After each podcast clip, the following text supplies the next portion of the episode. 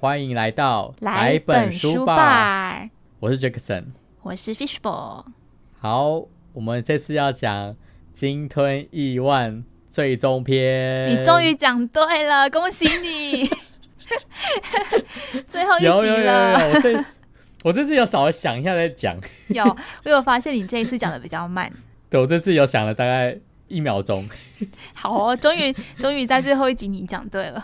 真的，终于终于终于，OK OK，好，前情提要。好，那我们现在来讲一下前情提要。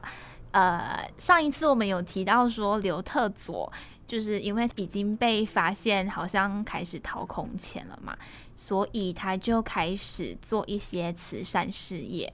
对。然后纳吉在大马银行的秘密账户也被发现了。然后整起案件的关键人朱世托，他手上有秘密文件嘛，所以他用两百万卖给了那个《沙劳越报告》的创办人卢卡瑟布朗以及那个 The Age 的老板。所以这个《沙劳越报告》呢，还有 The Age 这家杂志社，他们就爆出了这一宗今天的贪污案，对。然后在被爆出来之后呢，乌统他们就气炸了，所以前首相马哈迪他就公开要求纳吉要下台负责。对，同时在阿布达比那边，他们主权基金的执行长卡登已经垮台了，因为那个时候有这么多的弊案都爆出来了嘛，所以阿布达比的王子他看不下去，他就。默默的去调查这个卡登，然后他就发现卡登他自己就是也涉及不同的贪污案件，然后呢，他的权力好像开始已经超过皇室，所以他就直接把他弄垮了。对，好，那也因为这件事情呢，呃，因为卡登就等于下台了嘛，然后呃，娜姐跟刘特佐讨论说，看要不要让卡登直接背黑锅，对。对。因为反正他都已经没救了。我们开始先切到朱世托。朱世托，因为他他把资料卖给了卢卡瑟布朗嘛，所以他在泰国就被警方抓了。后来他在监狱里面的时候，PSI 有派人过去，然后当时候执行长马浩尼就是有逼他说，呃，这一份文件是 The H 造假的。就是他们想要塑造出这份文件是不真实，然后想要脱罪。对。然后马来西亚就因此他们就促成了反贪腐的调查小组。之后就发现纳吉其实跟易马公司有互通，因为他们有发现到有一笔很小的金额，大概呃几万美元这样子的。一百多万美元这样子。嗯，一百多万美元，然后是直接从易马公司。汇入到纳吉的户头，对，虽然这个钱对他来说很小啦，可是也造成就是已经是可以判断是贪污了。对，之后原本的总检察长他是想要对纳吉起诉了，可是不知道为什么他就多嘴跟警察总长去说，然后造成警察总长跟纳吉通风报信之后呢，纳吉就开始换掉了。那个总检察长还有副首相，同时他也换掉了警察总长。然后他在换掉警察总长的那一天，警察的办公室就是保存秘密文件的那一楼，就全部资料都被烧毁了。对，就被烧毁了。对，然后那一段时期，马来西亚就变得风声鹤唳，因为他已经开始就是有点走向极端政治，非常集权了。对，没错，就是这个样子。对。好，那就让我们进入新的一章。好，第五章节。好，那由于有人偷偷的将反贪腐小组的起诉书交给了卢卡瑟布朗，然后这件事情让纳吉也非常火大，所以说纳吉也决定展开报复的行动。他就让警方逮捕了三位反贪腐成员，同时也通缉了卢卡瑟布朗。但卢卡瑟布朗当时其实人在国外，所以说警方也拿他没有办法。那其实这算是一种杀鸡儆猴的作用了。然后同时，呃，反贪腐委员会也为了要自保，就很快的提出声明说，纳吉收到的钱其实都是中东的捐款。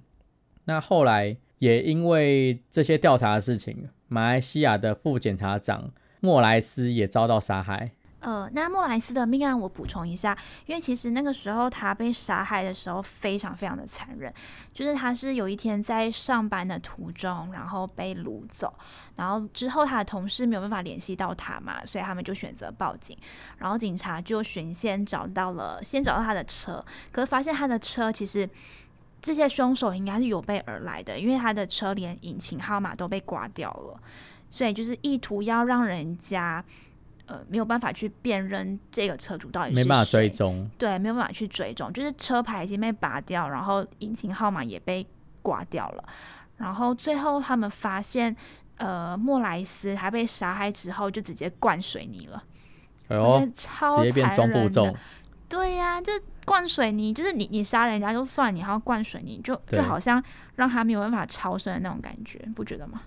感觉灌水泥就是会。要丢到水里面吧，就是要隐藏尸体的感觉。对，可是我不知道后来警方是怎么发现还在水泥里面的。可能还来不及干吧，所以他还没有把它丢到水里吧。有可能，因为他就是灌在那个很大很大的桶子里面。对，然后想再补充一下另外一个命案，就是除了那个时候，他前面不是有提到说三位反贪。的成员都被捕了嘛？对，其实那个时候还有一种是，就是其中一个是反弹会的成员，他应该没有没有像这个副检察长有这么大的关节，可他他也是在调查这件案件。有一天呢，呃，他就被发现坠楼了，然后他里面的同事是说，这个人是因为他调查到一些什么东西，就是蛮重要的线索，然后他就被。带上顶楼，哎呦，被自杀。对，可是可是最后他们就是内部调查之后，跟大众公布的结果是，这一个人是自己自杀的。对啦，就是被自杀。对，然后这这宗命案到现在还是悬案，就是警方一直没有办法去解释为什么会坠楼，然后就只能以自杀去结案，因为他们其实知道是有人带上去的，可是没有任何的证据。了解，对啊，有没有可能是，就是内部的人做的？就是你你懂吗？就是因为那时候可能政治状况比较就是不明朗，所以可能会有可能，因为毕竟不是每个人都会这么的尽忠职守在就是反贪委员会自己的岗位上嘛，就有人可能也是进来呃。当某个人的眼线，有可能有对哦，所以你真的有在做事的人，然后你真的查到什么东西了，然后被某个人知道了，他会怕嘛？所以他可能就会因为这样就杀你灭口。哦，不过老实说，也因为这样子，所以让大家都开始很怕他吧？对，就是也因为自保，命案出现。对啊，对，但其实，在那个时期。不知道你们你们还记不记得那个大马银行，就是前面呃纳吉有秘密账户的那个银行？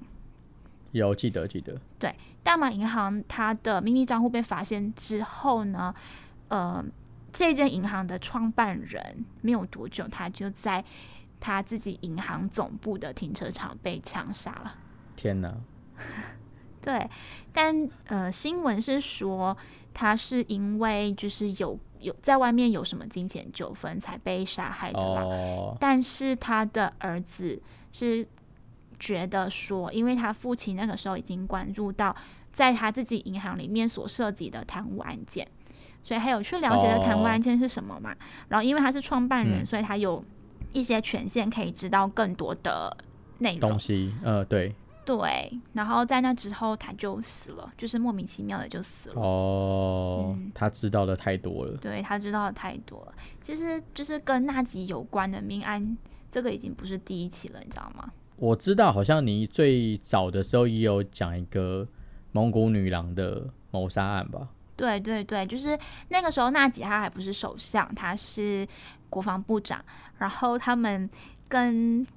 应该是法国那边买了一艘不会潜水的潜水艇啊，对，原来是而且他们潜水艇，他们用了好几亿嘛，必须买这个不会潜水的潜水艇，然后就被他们自己国内质疑说是避案嘛，然后当时候哦。就是他也没有真的去受到什么审判，最后这件案件就不了了之。可是因为他了解，就是他在跟法国协商的过程中，他有派出一个蒙古女郎去去嗯。跟那一边的人做沟通，就算是代理人这样，因为他不能真的很直接的啊。去出面跟法国当了解局去沟通购买嘛。了解，对，然后在之后就是听说他呃那吉跟这个蒙古女郎应该有一些桃色纠纷，哦，所以就是后来蒙蒙古女郎失踪了嘛，然后没有多久，她就在树林里面被发现用 C 四的炸药炸死，天哪，就是全身都绑满了 C 四的炸药。对，然后 C 四的炸药其实是只有马来西亚军方才持有的，所以有人就怀疑说，因为他是纳吉的情妇，所以这个其实是罗斯玛有可能是，有可能怀疑是罗斯吗？对，因为 C 四不是普通人就能拿得到的炸药。对啦，这个炸药这种东西，而且是 C 四炸药，哎，那个爆发力、那个爆炸力超级强。对，C 四的爆炸力超级强，所以你想一下，对啊，它如果全身被绑满这种炸药，你一点燃，它就是全部都是碎块了。对啊，对啊，对啊。对啊，所以跟纳吉有关的案件其实很多。那其实故事到这边的话，故事有写到说，因为这些种种事情，也让大家开始害怕自己的人身安全。纳吉也以为说这样子就没有人敢动他了，但纳吉其实不晓得美国联邦调查局也已经开始展开调查。嗯，他可能是想说，就是在国内没事就就没问题了吧？就没事了，对。对啊，虽然说一马公司都是用大银行在做转账，但是其实因为他做账的公司都是案外金融，所以说查起来也相当的困难。然后加上马来西亚政府也不愿意配合各国的司法互助的协定，然后纳吉一开始也认为说美国不会找一马公司的麻烦，因为美国应该不会找盟友的麻烦，但是这其实太天真了。对。然后其实我觉得奥巴马他也蛮正直的啦，就是在奥巴马有一次来马来西亚参加一个区域的高峰会。然后那个行程是在一马案爆发之前他就安排好的，对，所以不管怎样他还是来了。嗯，然后那个是一个闭门会谈，然后会议结束之后，奥巴马就跟记者说，他在会谈的时候，还其实有跟纳吉表达了你们要就是政府要非常透明，还有杜绝杜绝贪污的重要感觉好讽刺哦。对啊，所以你跟我打小白球有什么用？我觉得不能贪污还是不能贪污。以为每个国家跟他国家一样吧？对，就是可以用这种矫情，然后就、就啊。睁一只眼闭一只眼。奥巴马毕竟是民主党的嘛，所以相对来讲就比较左一点，所以就天生比较生性浪漫一点吧。OK，好，那我们接下来讲一下，就是后来书上面有讲到《华尔街日报》部分。那后来《华尔街日报》也陆续的报道一马公司以及 IPIC，就是曼苏尔亲王的那个主权基金有奇怪的资金流动。那为何《华尔街日报》会知道呢？是因为《华尔街日报》有一个大麻县民持续给情报，但这个大麻县民似乎也有涉略在其中，所以有时候他会刻意误导《华尔街日报》。但也因为他给这些资料，意外让《华尔街日报》发现，一马公司会给 IPIC 的钱啊，其实不是真的给这个 IPIC 这这个基金公司，而是把钱汇到一个名字一模一样的公司。所以我觉得这算是这个大麻县民的一个失误啊。对，因为他们原本还不知道这件事情的嘛，然后他提供的有点像假情报的真情报，反而让他们挖出了非常重要的线索。然后书里面后来还有提到，就是说，也因为这件事情，后来大麻县民就突然消失了。对，因为他可能就发现自己做错事情了，然后怎么会越滚越大的感觉？对，我在想，这大马县民会不会就是刘特佐啊？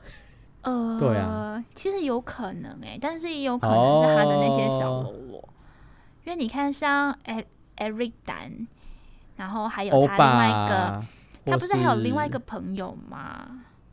没有，就是大马人，另外一个他不是有两个吗？对，应该是 Eric Dan，有可能是 Eric Dan，或者是那个他在一马公司里面的那个法律顾问，好像是哦但是我真的没印象，因为那个人对他们都是大马的人。好。那其实因为这些报道啊，所以也让纳吉开始要找公关公司进行反击，并且他们就请了很多比较厉害的那种公关公司，然后甚至还说这是干预大马的政治，然后甚至首相府也在也有在讨论说，该不该对《华尔街日报》进行提告。但其实他们后来评估，觉得效果应该很有限，因为《华尔街日报》感觉已经知道很多东西的样子。对呃，其实我觉得纳吉他这一招是，就是他一个很惯用的手法，他对他们自己国家的人民也是这样子的。他现在会找公关来反击说，这一件调查是在干预马来西亚政治，同时呢，他也在就是国内跟自己的人民说，这个就是一个想要推翻他哦，这个政权的一种阴谋。然后他有时候还可以再牵扯到宗教，因为他们有三大种族嘛。然后马来人他们会一直很担心被其他两个种族取代，我知道，好像马来西亚有这种问题。对，所以他有时候还会拿宗教出来讲，对他就会一直说，呃，马来人，呃，马来西亚就是马来人的土地，所以其他人都是外来者。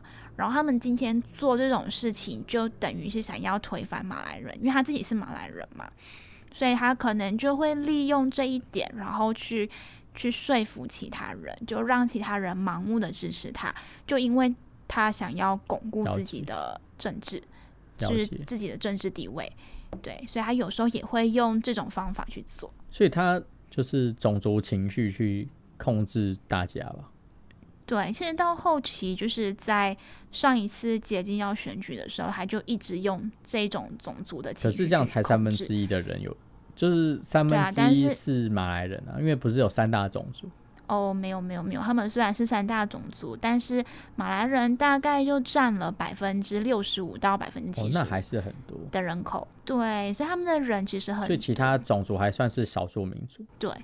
然后其实他们马来西亚还有一种比较，我觉得对我来说是不太公平的政策啦，就是他们，比如说你是马来人，你买房子它有折扣，大概百分之十五到百分之二十，所以如果是华人跟印度人买房子，它就会比马来人贵个贵到一倍吗？一倍，哦，我没有没有没有百分之十，了解了解了解。没有百分之十，百分之十。然后他们的就是上大学的名额也是，嗯就是比如说我要上国立大学，然后政府有保障，可能百分之六十到百分之七十的名额都是马来人。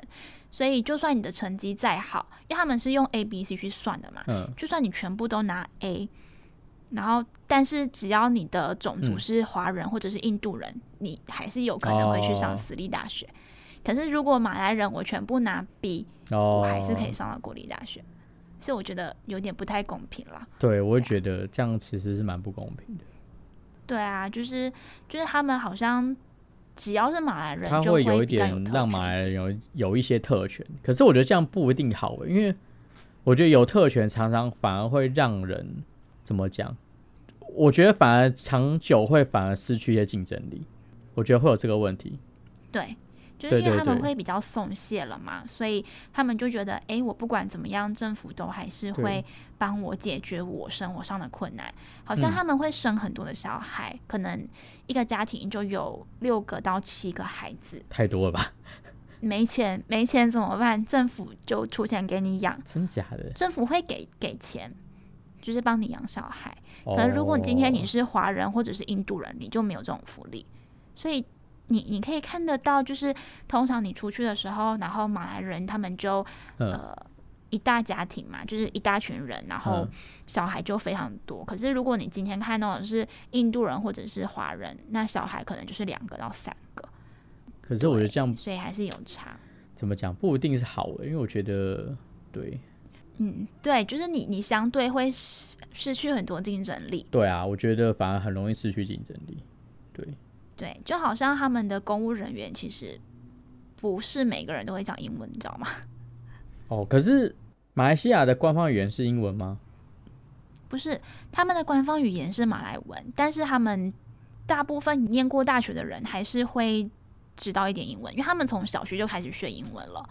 然后，哦，但是我之前是有看说，对对对，但是我之前是有看到新闻是写说，就是有一些地方的公务人员，只要你有小学的学历，然后只要你是马来人，你就可以当公务人员。哦，了解。对，解所以我觉得这个有一点有点夸张啦，因为你你公务人员，你就是政府的代表嘛，就是政府就是嗯帮政府做事的人嘛。可是如果嗯你的、今天我不是要歧视学历低的问题，但是我觉得对，就是好像有一点不公平。不是，我觉得他可以，比如说，哦，有，比如说学历低的保障名额，但不应该分把种种族这件事情拿出来。对对对对对对对，对他们会分种族，所以、呃，其实刚开始我来这边的时候，我会就是我可能要去公家机关办很多就是关于居留的问题嘛，然后他们的英文就真的就是完全不会讲，然后因为那个时候我已经听得懂一点马来文了。然后我去到那边，我要开就是税务的户口，那嗯、然后我就跟他说英文，然后那个人就用用用马来文跟我讲话，然后讲一讲，他发现我听不太懂之后，因为我就一直在用英文跟他讲嘛，之后他就很没有礼貌的跟旁边的人说，就他用马来文，可是我听得懂那一句，他就他就跟旁边的人讲说，这个人到底在讲什么？他不会讲马来文嘛？然后我就呃，我就已经有一点什么了，你知道吗？因为就觉得说，呃，你明明就知道我是外国人，可是你要怎么期待我跟你讲马来文？对啊，对啊，然后他后来就还是帮我找了一个会讲英文的，对，哎，我觉得，好吧，他们可能就比较民族主义比较严重吧，我就觉得会比较容易出现这样的情况。对，所以其实他们的种族主义啊，种族主义有点嗯重。种族问题严重，然后就变成说，你看纳吉他在巩固他自己的地位的时候，他也会拿这个来做他的一种筹码。对，对啊。可是现在有好一点了吗？其实我觉得没有诶、差不多，对，因为没有因为换换政府之后又好一点。没有，因为他们那一些变成是法律了，就是可能二十几年前就是这个样子。哦，所以你看，你大学的名额或者是买房子的这种价格是没有办法变了。然后甚至最近还有新闻是说，就是他们觉得华人都很有钱，然后然后嗯为什么都不要去这帮帮忙马来人，然后马来人嗯好像都永远都低人一等的感觉。哦，可是其实不是，因为呃，可能我们天生就是我们自己的文化是那种要要刻苦耐劳，你才会出头天的那种感觉嘛。所以就变成说，华人会比较愿意加班啊，比较愿意不是啊，看起来现实些也是这样。粗重的工作。对，对啦，嗯对啦，因为他们这边有太多的不公平的政策了，对啊所以，他们就是会比呃马来人会更努力一点。马来人可能就是我今天不想做，我就不做了。对啊，因为我觉得反正我到处都有工作。对啊，那嗯其他种族就真的没办法，因为你得比别人更努力，才有办法活在那边呢、对，或者是你才有发达的机会。对啊，所以可能相对来讲就会比较会赚钱。我觉 得是会比别人更努力啦，就是别人不愿意做的，对啊，我觉得可能真的忧患意识比较高了。对，有可能，因为你毕竟还是呃觉得觉得政府根本就没有在保护你嘛。对啊，而且其实说老实话，华人对于教育这件事情非常看重了，所以我觉得对，通常，因为你比如像看美国，美国也是通常很会赚钱的，就是华人也都很会赚钱的，就是可能第二代、第三代可能就脱贫了，对吧、嗯，对，然后对啊，第一代就大家代很辛苦都会比较努力一点。对啊，对啊，所以就可能也跟文化上有关系啊，对吧、对，好，我觉得应该是文化啦，因为印度人其实相反的，就不太会像华人这么的拼。哦，是吗？对，因为其实这边很奇怪，就是他们呃马来人是比较不太愿意去做更多的工作，他们就觉得、嗯，我要上班下班，然后我中间还可以让我去念经，然后吃个下午茶什么的。哦，对，因为他们他们还有每一天就是下午去念经的习惯，哦，所以他们可能就是呃十二点吃午饭嘛，然后可以两点或两点。两点或三点之后才回去上班，然后五点六点就下班，因为他们要去祈祷，哦，因为他们还有祈祷的时间。哦，对，所以就变成说，他们就觉得，哎，我就慢慢来没有关系，因为反正政府有保障我，我有这样子的权利。哦那你其他种族的人，你不用念经嘛，所以你就继续上班。，OK，所以我觉得还是有差啦，因为你如你如果是老板，你会要哪一种员工？也是啦，但是可以做更多工作的员工啊，对啊，所以嗯喽，了解，好吧，OK，那。嗯好，那我们接下来把故事拉到朱士托这边。那我们在上一集有聊到朱士托被泰国警方逮捕，然后后来马浩尼就是 PSI 的执行长有联络上朱士托的妻子罗拉，罗拉觉得就是她丈夫已经答应了马浩尼的要求，应该要赶快释放她丈夫，但是马浩尼后来又开出了新的条件。要求罗拉向媒体宣称，这一切都是卢卡瑟布朗想要修理 PSI 所布的局。那这让罗拉非常的生气跟失望，因此罗拉决定要靠自己救出她的丈夫。然后她后来就把手边的资料拿到瑞士驻泰国的大使馆，然后资料里面包含了马浩尼跟他的通话记录。那同时也是因为这件事情，让马浩尼就是难逃一劫。后来联邦调查局也开始正式对一马公司以及纳奇展开调查。纳奇跟他的继子李扎也有了最坏的打算，因此他们找了擅长打金融犯罪官司的律师事务所来帮忙打这场官司。那至于我们的小佐佐呢，他消失了消，失了。没错，他就突然不见了。对啊，因为他去避风头。对他去避风头。那后来据传，刘特佐就跑到了上海。那刘特佐跑到上海原因呢，是因为他希望可以找到投资人来补救一马公司的财政漏洞，所以他打算找中国政府来协助投资，也就是我们所谓的一带一路计划。对，传说中的一带一路计划。呃，那我来讲一下这个“一带一路”计划，就是那个时候他们中国政府跟马来西亚政府签了一条耗资一百六十亿美金的铁路，然后这条铁路就是从马来西亚直接通到新加坡的，哦，对啊，就是中国真的很有点像高铁，造高铁。真的。但是我觉得这条高铁造了也比较方便啦，就是对你以后除了搭飞机之外，你又多了一个选择。对啊，可以直接去喝肉骨茶汤，然后再回来。其实马来西亚也有肉骨茶哦汤，，真的、哦，真的，马来西亚肉骨茶汤我觉得比较好喝，新加坡的好喝，真的。吃鱼蛋但可能是因为我我本人比较喜欢药材的味道，哦，就那种中药的味道。了解。然后买呃新加坡的肉骨茶比较有胡椒粉的味道，我就不太喜欢。哦，了解。对，要不然吃鱼蛋、然后他们吃鱼蛋，还是马来西亚有鱼蛋？马来西亚也是有啊。那有什么东西是马来西亚有，然后新加坡没有，或者新加坡有，马来西亚没有的？其实他们有，就是马来西亚有的，新加坡都会有。因为马来西亚跟新加坡原本就是同一个国家，哦对啦？对啦，他们是后来分出来的。对啊，然后后来是因为马哈迪跟那个李光耀吵架，哦，真的、哦？新加坡才独立的。对啊，哎这我不知道哎、对，因为那个时候马哈迪是首相，不知道嗯是、应该他还很年轻的时候，对，然后他就跟李光耀吵架了，然后新加坡他们就直接独立。像李光耀很猛哎、可以说吵架啊然后就自己独立哦，我觉得好凶哦。对，对，但其实中间、呃，实际上发生什么事情我不知道啦，我只是知道他们两个吵架，所以才会有现在的新加坡。诶、好，我学到因为那个。时候英国要他们，就是他们原本是英国的的殖民地，殖民地，对，殖民地。对。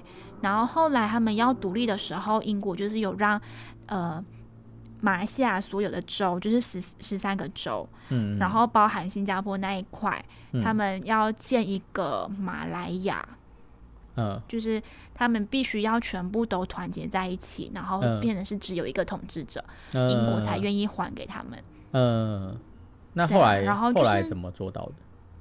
你也知道吗？呃，不知道。好，对，反正哦，刚好这个月就是八月嗯三十一号是他们的独立日，就是国庆日。哦，马来西亚对他们在对马来西亚的国庆日，OK OK，对所以应该看一下新加坡的国庆日是什么时候，就知道他在哪一年是分出来独立出来了。哦，对。应该差没几年而已，他们很快就独立了。那不是好险，新加坡很早就独立出来。对，其实那个时候，呃，他应该是想说马来西亚这么大，然后新加坡才，这么一小一这么一小块土地，所以他完全没有怕新加坡会怎么样，可哦，没有想到新，加坡现在反而更强，真的所以世事难料，真的世事难料，想不到吧？真的。嗯而且你知道马币跟新币真的是没有得比、欸，一比三。真的没有啊，光那个收入就差超多啊。对啊，因为他们很有竞争力嘛，新加坡那一边，对啊，所以真的是有差。真的呃，那刚才那个“一带一路”，我再补充一下好了，因为。新政府上来之后，前面有提就是呃，前面有提到说，就是他们这一条铁路其实是高估了这个价格一百六十亿美金。然后新政府上来之后，因为这个铁路的计划案其实跟一马公司又有牵扯，所以他们也觉得这个是涉及到贪污案件。他们嗯一开始原本是叫停了，就觉得说对，诶，我这个是贪污案件，然后你们中间收了多少回扣我不知道，所以我对没错我不想要跟你们中国做这个哦建，设。我有印象这件事情，我有印象他们对停止“一带一路”计划。对，因为那个时候其实这件事情闹得蛮大的，然后中国哦。也是有提出抗议嘛，然后后来再经过就是三方协商，因为还有，新加坡那一边，因为铁路整整个要盖到新加坡嘛，对对对，对，所以说呃，在协商之后，中国那边就统一要降价，就降低了三分之一，就变成是只有一百一十亿美金了。哦，了解了解，所以它等于降价原本要。一百六十亿，降了五十亿。哇，真的是那五十应该是填一码的漏洞吧？对啊，有可能哦，嗯五有可十亿美能有可能，金哎。对，五十亿美金填一码漏洞，好像差不多哦，对啊，好像真的差不多啦，因好为像差不那个时候多。他就是为了要拿这笔钱去补那个洞嘛。对对对，好，啊那后来书本就有提到了，就是马来西亚的反贪腐委员会后来跟联邦调查局携手合作，然后就成功了破了这个我们现在书里面讲的这个一马的贪污案。美国政府就开始扣押了刘特佐当时买的豪宅啊、私人飞机，还有半国名画，甚至连那个《华尔街之狼》的相关版权也都扣扣押。然后起诉书中也有提到刘特佐、李扎、欧巴，还有马浩尼跟高盛的莱斯纳，不知道大家还记不记得这个人？对，就是帮他们发行债券，然后收取高额佣金的人。没错，就是他。然后，对，美国的起诉书里面甚至也有隐晦的把纳吉也列入进去，对，但是他们就是没有直接跟写纳吉，对他们是写说跟李扎有关系的一号官员。所以其实我觉得还算是蛮给纳吉面子的啦。对，但其实大家都猜得到他是谁啦，因为其实罗斯哦玛也写在里面了嘛。然后罗嗯斯玛的、罗斯玛的名字是一号官员的老婆，哦，真的啊、大家就知道是谁啦，非常明显。真的是蛮明显的，但还是没有直接写名字啊。我觉得还算是留一点面子那种面子给给他这样子，对对，虽然大家都猜得到，对。然后说那个时候纳吉也没想到他真的会被起诉啊，毕竟他还跟奥巴马打过高尔夫球。对，因为对毕竟是我们是叫什么三权独立吗？三权分立。哦，对，就是 哦，对不起老师，我都忘记了。对，就是那个行政、司法跟立法三权会把它分开来，三权分立。嗯，对，但我觉得可能因为他习惯了在这一边，他是可以呼风唤雨的，所以哦他就对觉得说，哎、没有关系啊，我今天我跟奥巴马打过高尔夫球，跟他关系很好，所以可能你们美国就不会对我怎么样。我觉得他可能他自己的思维是这样子的，因为你看他前面都可以动用关系去呃撤换了检察长，还有警察总长，就代表他已经在干预。对，对干预司法系统，对吧、对，好吧，就是他已经过过太爽了，你知道吗？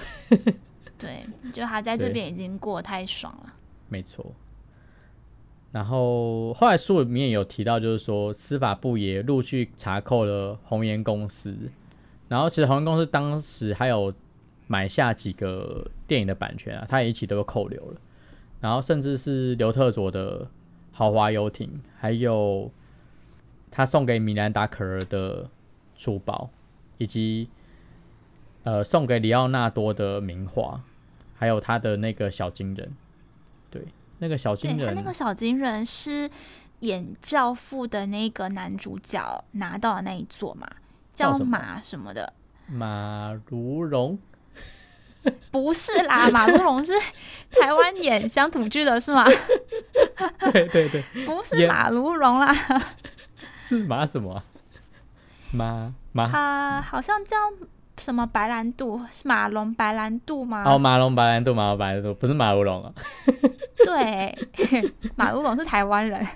还有演过那个啊、相似的、啊、那个 manga，哦哦，对了，对不对？跟教父不一样，好不好？台湾湾版教父，对台湾版教父，是不是？好啊马如龙也可以，半算半对。哎呦，这个我真的是联想不到呢。好，OK，好啦，老人笑话。好哦，OK，好、啊，那其实故事到这边就差不多结束了。然后最后稍微补充一下判决的部分。那其实后来就是没有书里面没有提到了，然后主要是维基百科有提到目前的判决，稍微补充一下，就是李诈的部分，因为他有五项挪用一马公司的资金，然后总价值大概两亿四千万美元的洗钱案。然后后来李渣就是跟警方达成和解协商，然后只需要归还几百万的马币就可以获得释放。那这个其实有一点争议啦，因为他 A 了那么多钱，然后最后只要归还就是几百万马币就可以释放，这是比较有争议的判决。其实这个判决我不知道他是什么时候判的，就是不确定他是在呃换政府之前就审了，还是之后。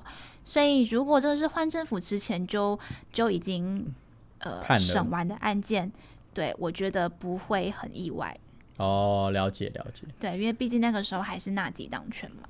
对对那，至于纳吉他本人呢，就是在、呃，他这个审判非常的新，他是在七月二十八审的，哦，然后他有七项罪行全部成立，对。所以总共呢，他被判了监禁十二年，还有罚款两亿一千万呃马币的对。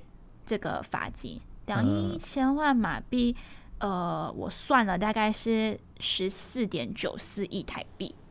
哇，可是跟他贪的比起来也还好吧？对，他今年六十七岁嘛，对。然后他是在二零零九到二零一八年担任首相的期间，对。他总共挪用了数十亿美金的资金，然后其中还有八百四十亿欧元的资金是在购买私人豪宅跟艺术品，天哪，所以我觉得这一这个罚金对他来说真的是非常非常小的数目，你知道吗啊？，而且这个是数二十亿美金耶，这是二审，是所以他还二审，他还还可以再，上诉，他还可以再上诉对哦。对他还可以上诉。对啊，而且他已经六十几岁了，我觉得可能再拖一拖，他可能更不用坐牢。对啊，就可能已经到了那种呃，是叫什么免疫吗？应该也不会到免疫啊，但是有可能假释他光打官司打到自己就就是就是就差不多了，就可能身体哦对后来不太好，他都六十对啊，身体不太好，可能就不会把他关进去之类的。我不确定啊，有可能人道原因之类的不确定。对，而且我觉得这边有一段我觉得也是蛮特别的，就他就写说，如果他不付这个钱的话，他只要再多做五年牢就可以不用付了。这样所以我觉得其实很扯啊。我觉得蛮就如果你你的身体状况都不适合坐牢了，那你总共十七年对啊，就不用坐嘛，对啊，对啊。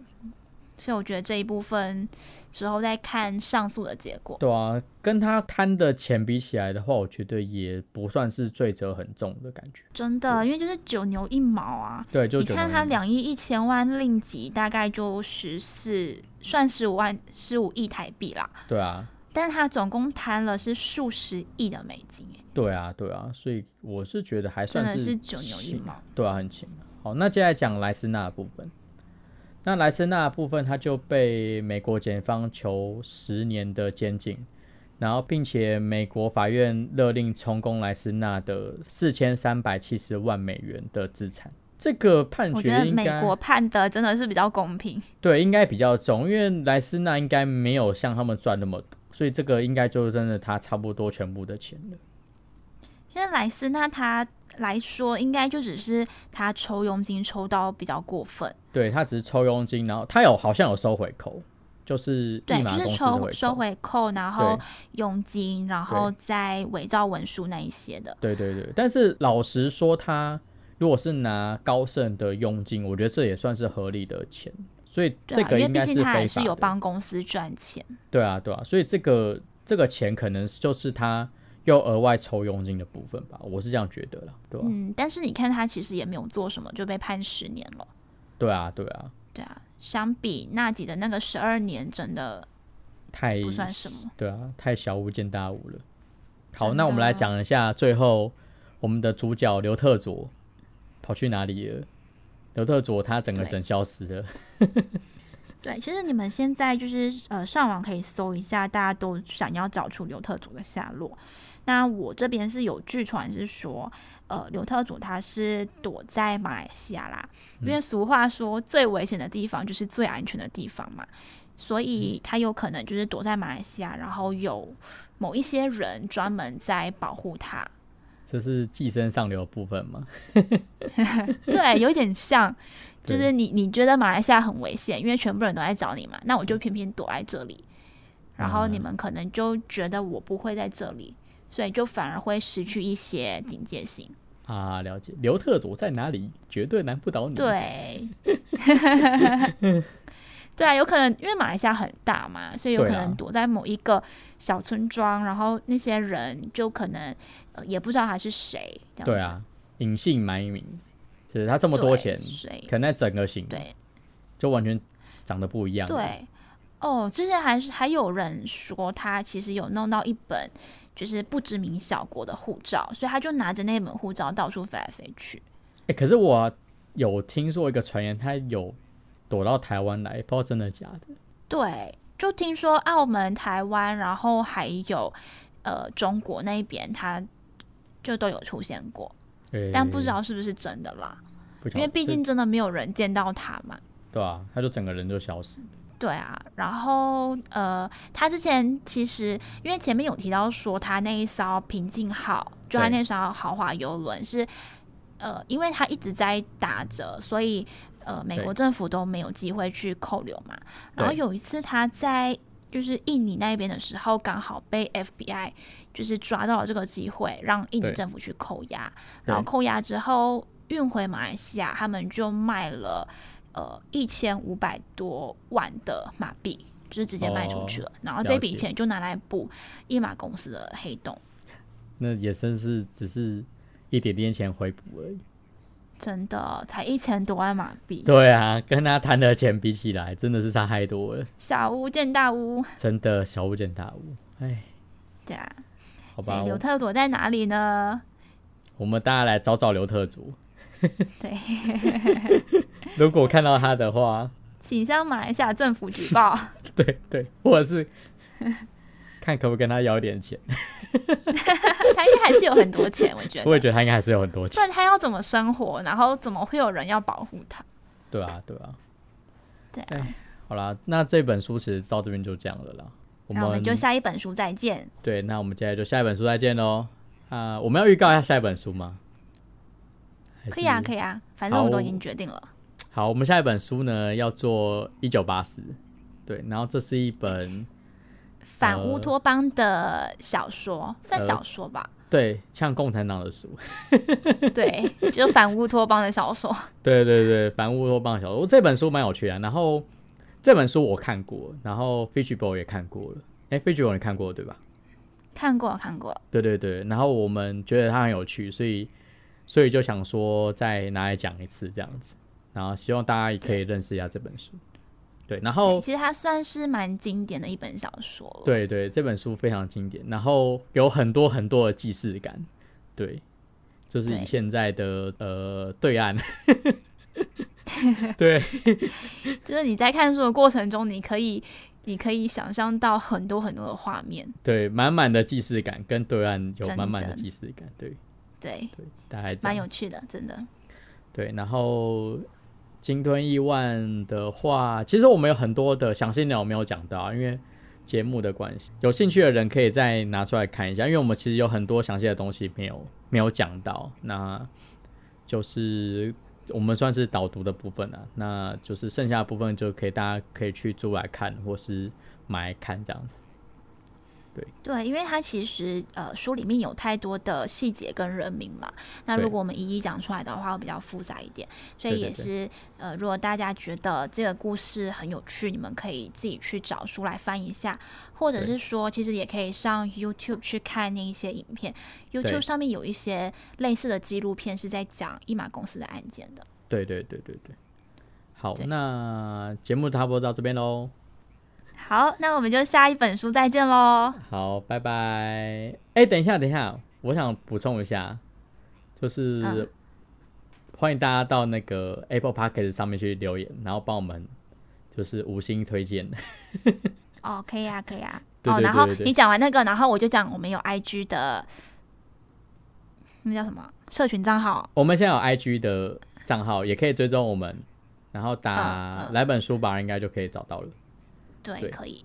然后就帮我们留言、按赞、分享，就这样。好，OK，好，那我们下本书再见喽，拜拜。好，拜拜。